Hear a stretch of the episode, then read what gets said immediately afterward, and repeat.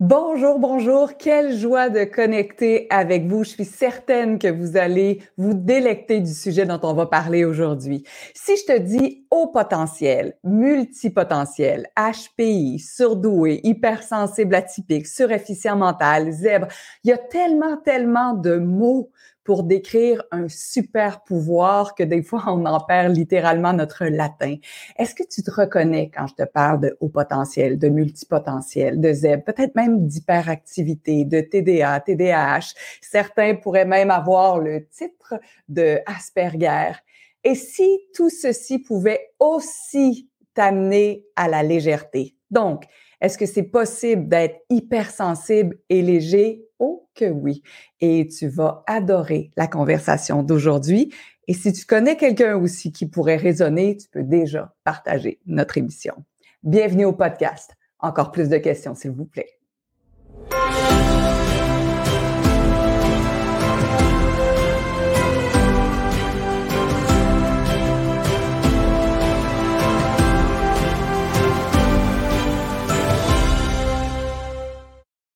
C'est avec beaucoup, beaucoup de joie que je vais partager cette conversation avec ma prochaine invitée, invitée avec laquelle je joue depuis quelques semaines aussi pour ajouter de la légèreté autant dans son univers que dans le mien.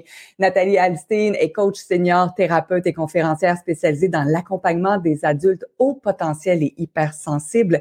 Elle est aussi fondatrice du congrès virtuel de la douance dans laquelle intervient chaque année des gens hautement qualifié pour le faire. Quelle joie de parler d'hypersensibilité autrement. Nathalie, bienvenue! Bonjour Karine, je suis vraiment ravie d'être là. Tellement contente d'aborder ce sujet-là. Puis je te posais quelques questions juste avant qu'on soit en onde officiellement quand on parle de hypersensibilité au potentiel. Puis je te disais, oui, mais est-ce que le TDA est là-dedans? Est-ce que le TDA, TDAH, en fait, tout ce qui est un peu disruptif, hein, tout ce qui sort du cadre et qui nous dérange un peu, qui dérange les classes, qui, qui dérange peut-être dans les entreprises, est-ce que tout ceci est inclus dans le haut potentiel? Alors, non, mais euh, je vais peut-être redonner un petit, une petite base pour qu'on puisse euh, vraiment euh, comprendre. Hein. Donc, le haut potentiel, c'est un mode de fonctionnement différent. Moi, j'ai toujours, on est câblé autrement. Ok? D'ailleurs, j'ai un petit peu comme l'extraterrestre, un E.T. tu vois, on, on ressent pas les choses de la même manière. Il peut y avoir beaucoup d'intensité.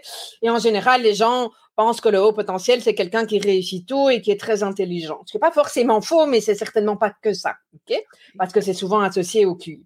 Et donc, quand on parle d'hyperactivité, dans le haut potentiel, il y a un mode de pensée très très rapide. Tu vois, ça peut passer, ça peut être connecté très très vite. On pense, on, fait les liens, etc. Et parfois pas. Hein, il, y a, ça aussi.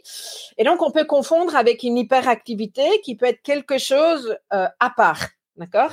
Il y a des gens qui ont euh, effectivement cette fameuse hyperactivité qui est considérée comme un trouble. Alors après, on peut se poser la question. Hein. Moi, je ne vais pas débattre là-dessus, tu vois, mais voilà. une certaine communauté, le monde scientifique, parfois, euh, a tendance à associer ça à un trouble. Nathalie, je pense que c'est plus facile même d'associer ça à un trouble. Je trouve, je trouve vraiment intéressant l'ère à laquelle on est en ce moment, parce que là, on passe peut-être de trouble à supercapacité, de trouble à à peut-être une vérité beaucoup plus grande que ce qu'on peut imaginer. On est d'accord. On est d'accord, ah mais, voilà. Euh, en tout cas, les gens reçoivent parfois ce qu'on appelle un diagnostic. D'ailleurs, diagnostic, tu associes ça à un mot, c'est un mot qui est associé à, maladie. à, ce côté maladie, tu vois, donc c'est pas forcément agréable. Et donc, ce qui est intéressant, c'est que quand tu as de l'hyperactivité, peu importe comment on le considère, et que tu as un haut potentiel, et que tu mets les deux ensemble, bah, on ne sait plus très bien ce qui prend le dessus par rapport l'un par rapport à l'autre. L'un peut masquer l'autre, c'est-à-dire qu'on peut voir que euh, l'hyperactivité sans se rendre compte qu'il y a un haut potentiel et on peut ne pas voir l'hyperactivité parce que le haut potentiel va réussir à masquer, à équilibrer ça. Okay et c'est ce qu'on appelle la double exceptionnalité. Hmm. Et ça sont des profils dits hétérogènes dans, dans le jargon scientifique et qui sont pas forcément faciles à identifier. Et pour certaines personnes, ça peut être relativement compliqué d'être dans la, la, la double exceptionnalité parce que elles se retrouvent nulle part, tu vois, et elles cherchent des clés et en fait, elles, elles savent pas, on leur colle une étiquette, une autre étiquette et puis oui, mais non parce que ceci, cela. Et donc, euh, bon, il arrive un moment donné, tu te rends pas compte, comme tu dis, que c'est un super pouvoir et, parce que tu, tu, ne te connais pas réellement en fait, hein, tu n'as pas mis la, bonne grille de lecture au bon endroit, voilà. Nathalie, pour euh, t'exprimer avec autant d'aisance sur tout ceci, avec un mix de, de, de vécu et de termes scientifiques, c'est combien d'étiquettes t'es-tu fait mettre depuis que tu es toute petite? Oh là là, je sais pas. je suis beaucoup rentrée dans des cases. Je suis pas sûre que je sois, enfin, qu'on m'ait mis des étiquettes. Après, moi, je dis toujours, une étiquette, ça se colle et ça se décolle. Et ça, je trouve que c'est vraiment important parce que il y a, ça fait 11 ans, moi, j'ai découvert, j'étais concernée par le haut potentiel et ça m'a fait du bien d'avoir cette étiquette-là pendant un temps. Ok. Aujourd'hui, c'est plus important pour moi parce que je connais mon mode de fonctionnement, parce que je me suis euh, vraiment connectée à ce potentiel, tu vois, et j'ai pas besoin de savoir que je suis concernée. Mais ça a été une étape. Et pour certaines personnes, c'est important quand justement tu sais pas trop où te situer, quoi. J'aimerais que tu reviennes, voilà, 11 ans, rapidement, entre euh, peut-être cette errance-là. Je vais, je vais employer le mot errance parce que d'après moi, j'ai l'impression qu'on est peut-être entre deux mondes. Corrige-moi si je me trompe. Quand on sait pas trop ce qui se passe dans notre cerveau, euh, dans, dans cette sensibilité-là et dans cette hypersensibilité-là qu'on peut avoir à fonctionner ou difficilement fonctionner dans certaines sphères de la société. Comment était cette vie, ta vie, avant d'avoir ce, euh, cette découverte-là à propos de ça? Alors, il y a, plusieurs étapes. Hein. Il y a la petite fille qui était très, très, très connectée, je peux dire aujourd'hui, au monde subtil, à toute une série de choses. Et puis, en fait, moi, dans un premier temps, j'ai cru que tout le monde fonctionnait comme moi, et puis je me suis rendu compte que pas du tout. Euh, et ma famille, j'ai grandi dans une famille très rationnelle. Donc, petit à petit, j'ai mis le couvercle là-dessus parce que je comprenais pas. Euh, et, c'est comme si j'avais zappé tout ça, tu vois. Euh, et puis il y a eu la haute sensibilité dont je me suis rendu compte très très vite. Alors moi, je, remercie mon ex-mari parce que j'ai divorcé très jeune et ça m'a permis d'aller en, en, en, thérapie. Ah, et là, j'ai mis des mots sur euh, alors à l'époque j'appelais ça une émotivité, tu vois, mais émotivité c'est négatif comme mot. Mmh c'est pas pour rien que je me suis intéressée à l'intelligence émotionnelle. Moi, avant de faire ce que je fais aujourd'hui, j'étais spécialisée dans l'intelligence émotionnelle en entreprise. Euh, et je me suis toujours sentie en décalage à, plein d'endroits. Et, et, souvent, je me disais que c'était parce que je n'étais pas assez ceci, parce que je ne faisais pas assez bien cela. Et donc, je me suis mise des, euh, euh, des, objectifs, de, placer les attentes super haut. Je me suis mise de la pression, je me suis mise de la rigidité. Euh, j'ai cherché de la reconnaissance. Alors, bon, bon côté, c'est que ça m'a permis de mettre en place des projets absolument colossaux, mais jamais je me reconnaissais dans, dans ce que je faisais, tu vois. Euh, et je pensais que j'étais toujours pas assez ceci, pas assez cela, que je ne faisais pas assez ceci, faisais pas assez cela. Et mmh. donc, quand j'ai réussi à mettre des mots sur mon sentiment de décalage et que je me suis rendu compte que j'avais un potentiel, il y a un truc qui a popé tout de suite, c'est mais si l'univers, euh, la vie m'a donné tous ces talents-là et tous ces dons-là, euh, je dois en faire quelque chose. Et donc il y a eu un vrai switch chez moi. Alors ça s'est pas fait du jour au lendemain que j'ai déployé mon potentiel, tout ce que tu veux, tu vois, mais mais il y a pouf, il y a vraiment euh, un, un, vrai switch, voilà. ce que, ce que j'entends, puis ce que je trouve vraiment intéressant, c'est qu'il y a eu une forme de rigidité. Puis moi, quand on parle de douance, on parle de sérieux, on parle de chimie, de science, de maths, à tort ou à raison, OK? Je te parle vraiment de comment moi je perçois ça. quand tu as commencé la conversation, puis tu me disais, j'étais hyper connectée, je voyais le monde subtil, je comme, OK, ça se présente vraiment, la, la douance ou le haut potentiel se présente de différentes façons selon l'humain qui l'expérimente. Alors, je suis pas sûre qu'on puisse associer ça au potentiel, je ne sais pas en fait. Euh, mais par contre, à la haute sensibilité, oui. Euh, parce que certaines personnes concernées par le haut potentiel ne sont pas nécessairement connectées à la très haute sensibilité. Après, on peut faire plein de théories alentour de ça moi, je me dis qu'il y a beaucoup de personnes qui restent tellement dans leur tête qu'elles ne savent pas redescendre dans leur corps et donc forcément, elles ne sont pas connectées. Euh, je suis pas sûre que les scientifiques seraient très d'accord avec moi, mais voilà, ça, c'est euh, un de mes points de vue, tu vois. Ouais. Euh, donc voilà, mais, mais ça, je relis à ma haute sensibilité, très clairement, tu vois. Euh, Tu as dit quelquefois aussi dans leur tête, dans leur tête, dans leur tête. Puis quand on parle de dans leur tête, euh, ça t'inclut toi, euh, ça peut m'inclure, ça peut inclure Coco qui nous regarde et toutes les autres qui nous regardent en ce moment. Comme ah oui, on est dans, dans notre tête parce qu'on veut rationaliser, on veut contrôler, on veut maintenir cette ébullition-là, cette force, ces capacités-là parce qu'on n'a aucune idée comment comment comment s'exposer au monde sans être jugé. Et là, tu offres maintenant quelque chose, puis je trouve ça vraiment intéressant, où on parle de hypersensibilité, on descend dans le cœur. On parle de légèreté. On parle d'aisance. On parle de danser avec tout ça. Puis c'est comme si dans danser, il y a même il y a le, mot danse, mais c'est l'inverse. C'est au lieu d'être dans la densité, on est dans la danse, c'est dans la légèreté. Oh, c'est amusant, j'avais jamais vu ça comme ça, mais oui, c'est ça.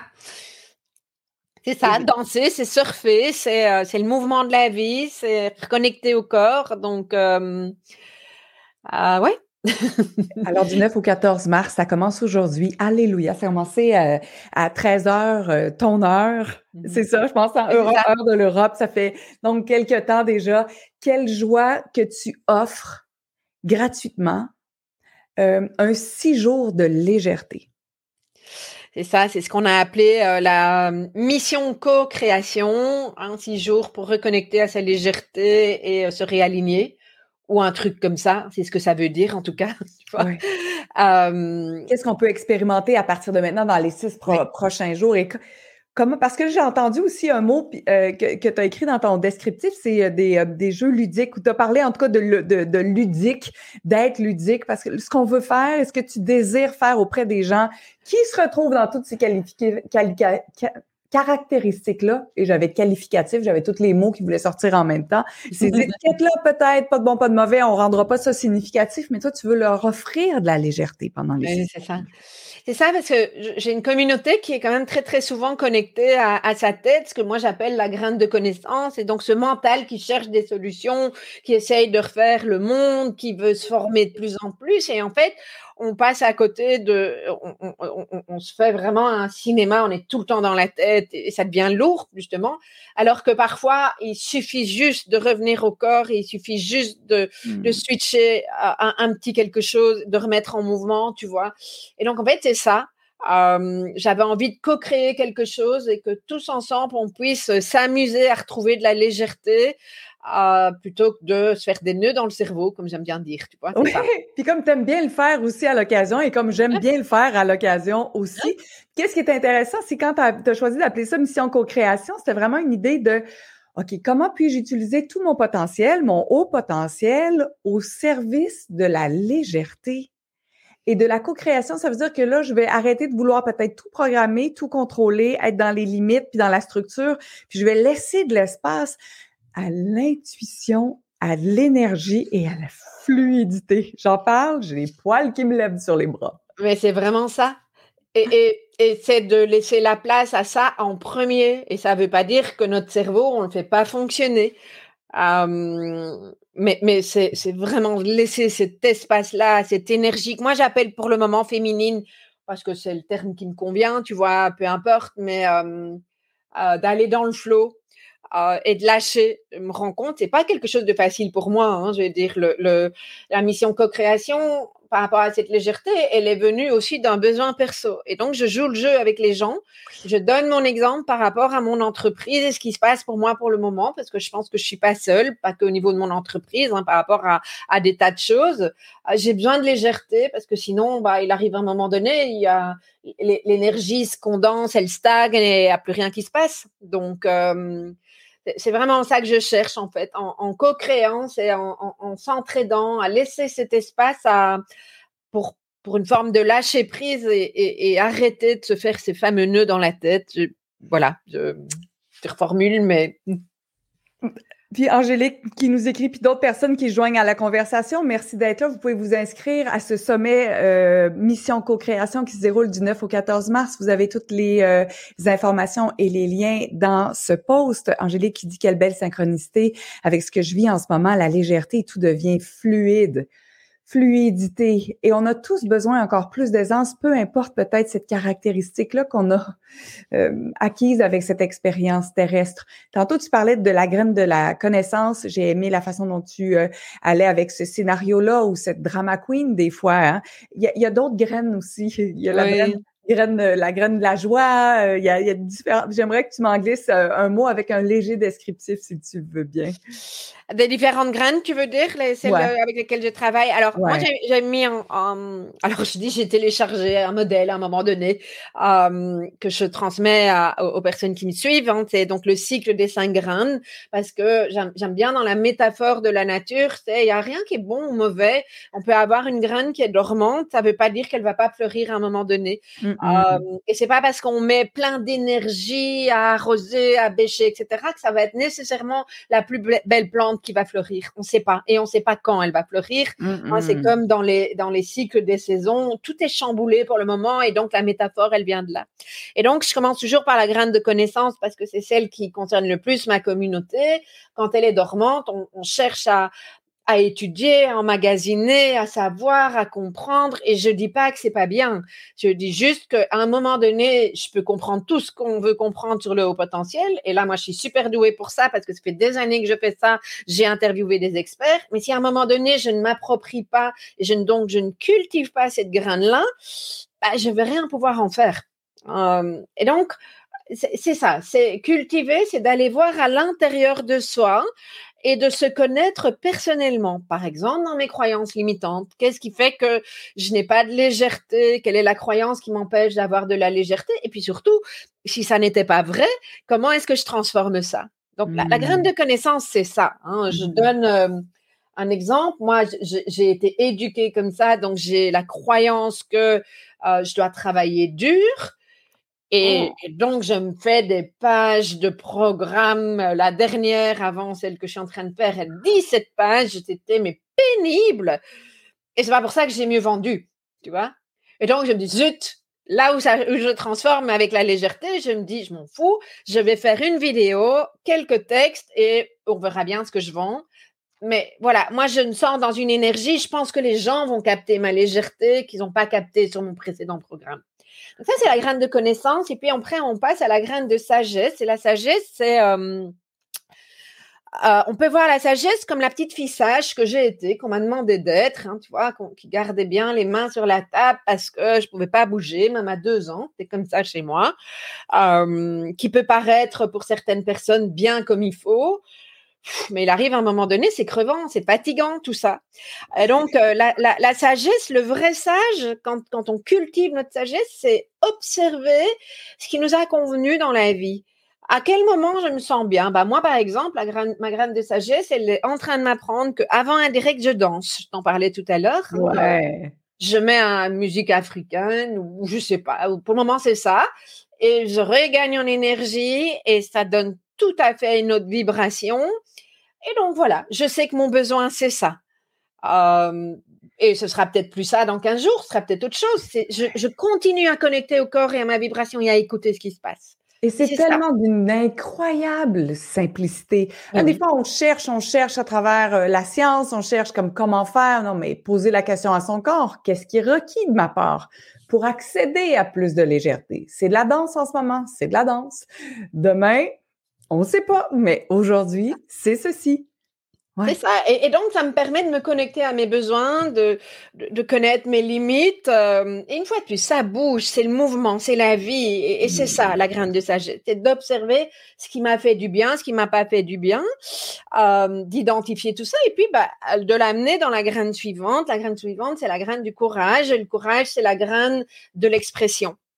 Alors, souvent, on dit ce courage de nouveau, il faut faire un truc fort, etc. Et non, c'est pas ça. Alors, ça peut être, c'est courageux d'exprimer, d'exprimer qui on est, surtout quand on a eu l'habitude de se suradapter pendant des années parce qu'on pense qu'on va être mieux aimé, qu'on ne sera pas rejeté, que euh, on va être considéré autrement, euh, euh, que si en plus on s'exprime dans nos besoins spécifiques, voire atypiques, barge même pour certains, euh, je ne sais pas si c'est un mot que vous dites au Québec, mais non, j'ai aucune idée. Ce que c'est un peu être complètement décalé, un peu fou, tu vois. Donc, euh, ça demande du courage que d'exprimer les choses.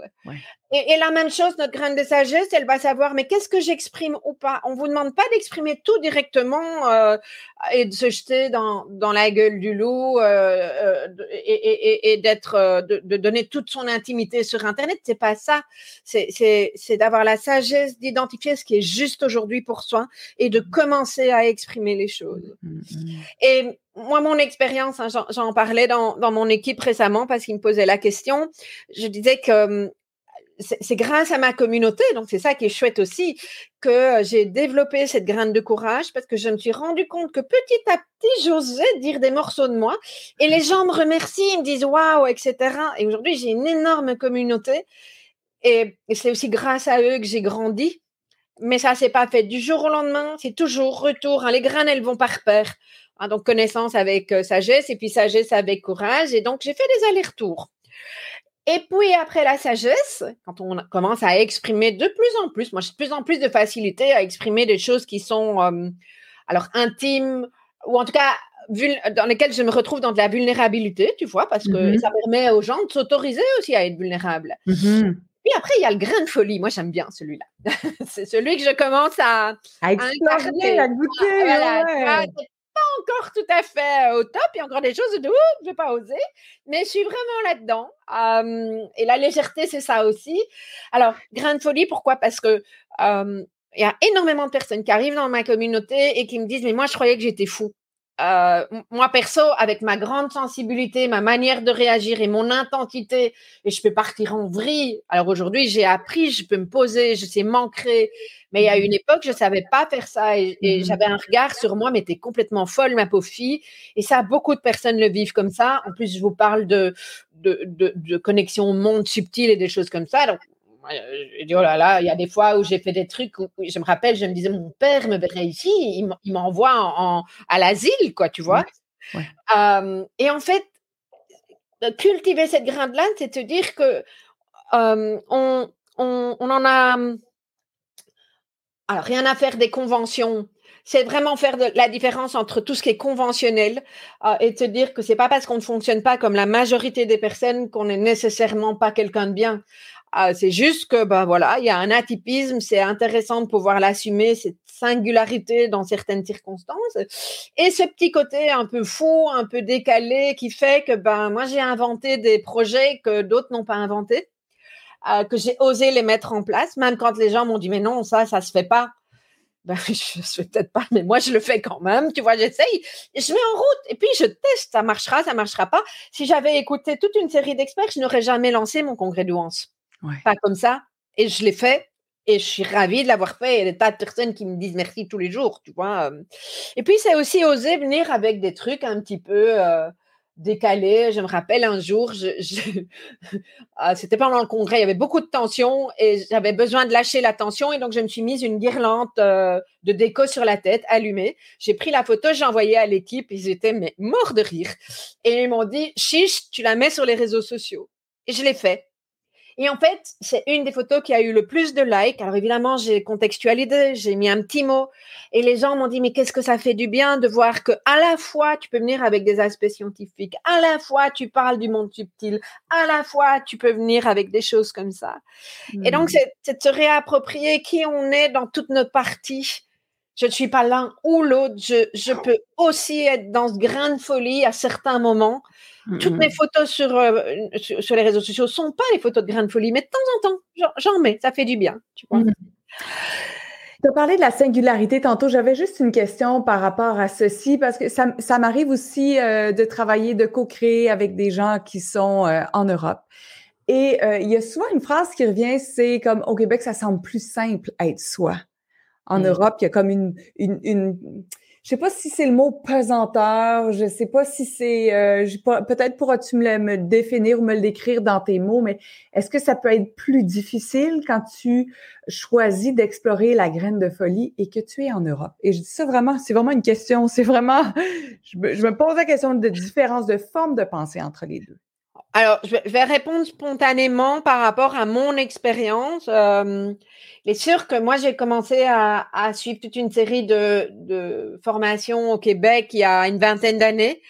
Euh, effectivement, j'avais le sentiment à l'époque, je ne suis pas sûre que je le ressens encore comme ça aujourd'hui, mais j'avais le sentiment qu'il y avait une ouverture, un éveil, etc. Et donc une forme d'autorisation par rapport à, toute une série de sujets que, que j'ai retrouvés aux États-Unis aussi et que je ne retrouvais pas euh, en Europe. Par exemple, parler de la spiritualité en Europe. Alors, est-ce que c'est moi Oui, j'ai certainement changé, mais je suis pas sûre que, ah bah, il y a sept ans, quand j'ai lancé mon congrès, euh, c'était juste même pas la peine. Alors, euh, il y a de moi aussi là-dedans. Il y a aussi ma vibration qui, qui, faisait que je n'osais pas, tu vois. Mais j'ai l'impression que effectivement, c'est moins simple euh, chez nous.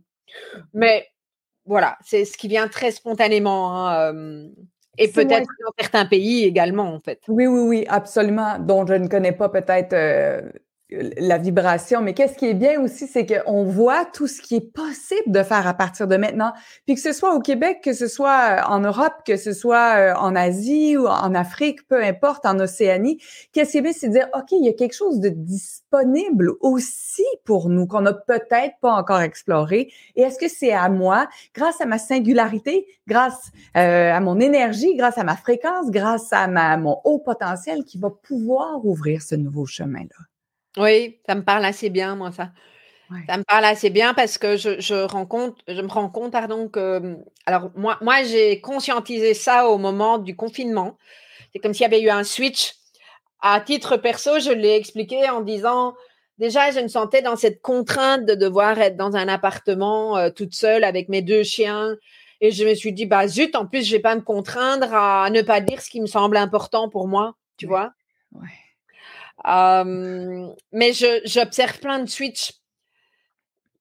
alors, pas que chez moi, hein, j'ai toute une série de personnes et, et, 2022, 2023, enfin, pour moi, il y a un truc, j'ai des frissons en le disant, énergétiquement, il y a, y a, y a vraiment des, des, oui, des switches, c'est le mot qui, euh, qui vient, tu vois. Euh, et, et personnellement, soit je me rapproche de toute une série de personnes. Moi, moi j'aime bien dire que je suis entourée. J'ai beaucoup de copines qui sont des sorcières, comme je dis. J'assume que je dis. Euh, j'ai d'ailleurs beaucoup d'amis qui m'appellent ma sorcière bien-aimée parce que voilà, j'ai toujours fait des trucs un peu, un peu bizarres, tu vois. Euh, et, et, en même temps, d'autres personnes dans mon entourage dont je m'éloigne complètement parce que je trouve qu'il y a vraiment un fossé qui se creuse. Tu vois, c'est pas forcément des gens qui vont bien. Mmh euh, même si tout le monde ne va pas mal, tu vois, mais, mais, voilà, je trouve qu'il y a vraiment un, changement de paradigme qui est en train de s'opérer. et, donc, ça a créé pas mal de mouvements, moi, dans mes relations, dans ce que je décide de faire, comment je décide de faire les choses. et je le vois même au sein de mon équipe. J'ai une nouvelle équipe depuis euh, 9-10 mois maintenant. On se dit des choses parce que j'ai choisi cette équipe et travaillé avec elle avec ma vibration actuelle et les changements par rapport à la précédente équipe. On en parlait euh, avec Amandine qui est là depuis euh, trois ans. Elle me dit, on n'aurait jamais osé aborder tel sujet avec la précédente équipe, qui était une chouette équipe, mais pas du tout dans la même vibration, tu vois. Oui. Donc oui, ça bouge. Ah oui, puis j'ai trouvé ça intéressant quand tu as juste fait le lien, le parallèle avec le confinement. Pour moi aussi, le confinement, ça a été une étape où j'ai reconnu à combien d'endroits est-ce que je me confinais moi-même peux chialer après le gouvernement, puis on rentrera pas dans ce débat-là si c'était correct, pas correct, mais je me disais, OK, bon, voici ce qui est en ce moment, alors j'ai le choix. J'en veux à l'extérieur et au monde, ou je regarde à l'intérieur de moi, qu'est-ce que je peux découvrir, peut-être quelles sont les pépites d'apprentissage. Comme, OK, mais je me confine, je me divorce de moi-même, je m'exclus des conversations, j'exclus mon potentiel, j'exclus le euh, qui je suis, j'exclus mon énergie, comme, wow, OK, peut-être que le gouvernement, ce qui s'est passé planétairement était là aussi pour nous offrir un grand cadeau de voir, mais regarde à l'intérieur de toi où tu te confines. Ah oui, mais ça c'est clair. Je, voilà, on va pas faire tout un débat alentour de ça, mais moi ça a été une période de, une fois de plus, de switch intense et euh, d'observation et d'évolution très très forte, tu vois, euh, y compris au niveau de mon business. Mais pour moi, tout va ensemble. Mon business n'est jamais le reflet de ce qu'il y a que de ce qu'il y a à l'intérieur. Donc, euh, ouais. et ce que je transmets, même chose. Alors, du 9 au 14 mars, ça commence aujourd'hui. On en a pour euh, plus quelques jours, moins d'une semaine. Mission co-création, six jours pour retrouver sa légèreté et se réaligner. C'est gratuit. Les gens vont avoir accès à toi, vont pouvoir te parler en direct, te poser des questions. Est-ce que tu as des invités, des exercices aussi, des exercices ludiques? Alors oui, un quart d'heure à 13h, 7h Québec et 8h parce que vous changez d'heure ce week-end. Euh, donc voilà, j'explique la, la, la graine, je le, je le, je l'explique à travers des exemples et en l'occurrence le mien. Euh, et puis euh, prise de conscience et je vous propose un petit exercice et alors on co-crée le soir à 20h, 14h Québec, 15h à partir de dimanche. Euh, on co-crée et on, on dénoue euh, on fait nos prises de conscience et tout ça part d'une intention. J'ai demandé à chacun de, de, décider dans quel domaine, quelle situation, quel contexte vous vouliez ajouter de la légèreté. Un truc simple, un seul, parce que bah, l'idée c'est pas de rajouter de la lourdeur en voulant effectivement euh, tout traiter en un coup, voire un, un, un, contexte et on va amener de la légèreté d'ici euh, mardi prochain. En fait, c'est ça la, la, proposition. En fait. Ah ouais, encore plus de légèreté, encore plus de possibilités, encore plus de choix. Merci infiniment, Nathalie, d'avoir été euh, avec nous aujourd'hui. Un grand merci. J'ai adoré partager avec vous. Ah ouais, et je te souhaite euh, plein de gens au potentiel, allumés, hyper sensibles et surtout hyper curieux de voir ce qui est possible pour eux à partir de maintenant.